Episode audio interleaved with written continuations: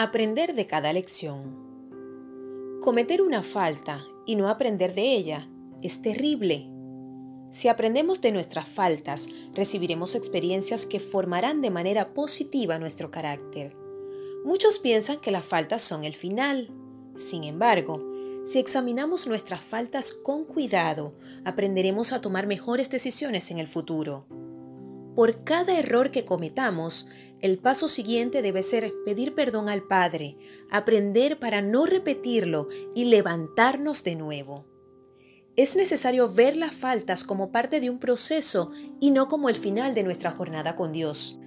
También nos alegramos al enfrentar pruebas y dificultades porque sabemos que nos ayudan a desarrollar resistencia y la resistencia desarrolla firmeza de carácter y el carácter fortalece nuestra esperanza segura de salvación y esa esperanza no acabará en desilusión pues sabemos con cuánta ternura nos ama Dios porque nos ha dado el Espíritu Santo para llenar nuestros corazones con su amor.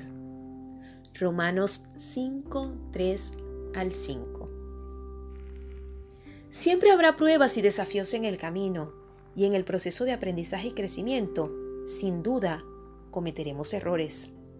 Lo importante es reconocer que en medio de esos procesos Dios nos enseña, nos purifica y nos va moldeando a su imagen. En vez de fijar nuestros ojos en las circunstancias, debemos fijar nuestra mente y nuestros esfuerzos en Dios y en cómo Él puede gloriarse para nuestra debilidad y en nuestra restauración.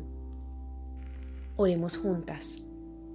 Señor Jesús, te amo y te necesito cada día. Gracias por tu perdón para mí. Gracias por enseñarme en cada falta. Perdóname por creer que mis errores me alejarían de ti, pero ahora entiendo que son para enseñarme y entrenarme para tomar mejores decisiones en mi futuro. Gracias por amarme con ternura. Me asombra tu amor. Me estoy enamorando cada día más de ti. Amén. Quien te acompañó en este podcast de Solo para Reinas, Yasmeli Ávila. No nos podemos ir sin repetir nuestro lema. Soy amada, soy aceptada, soy hija y soy reina. Chao, hasta la próxima.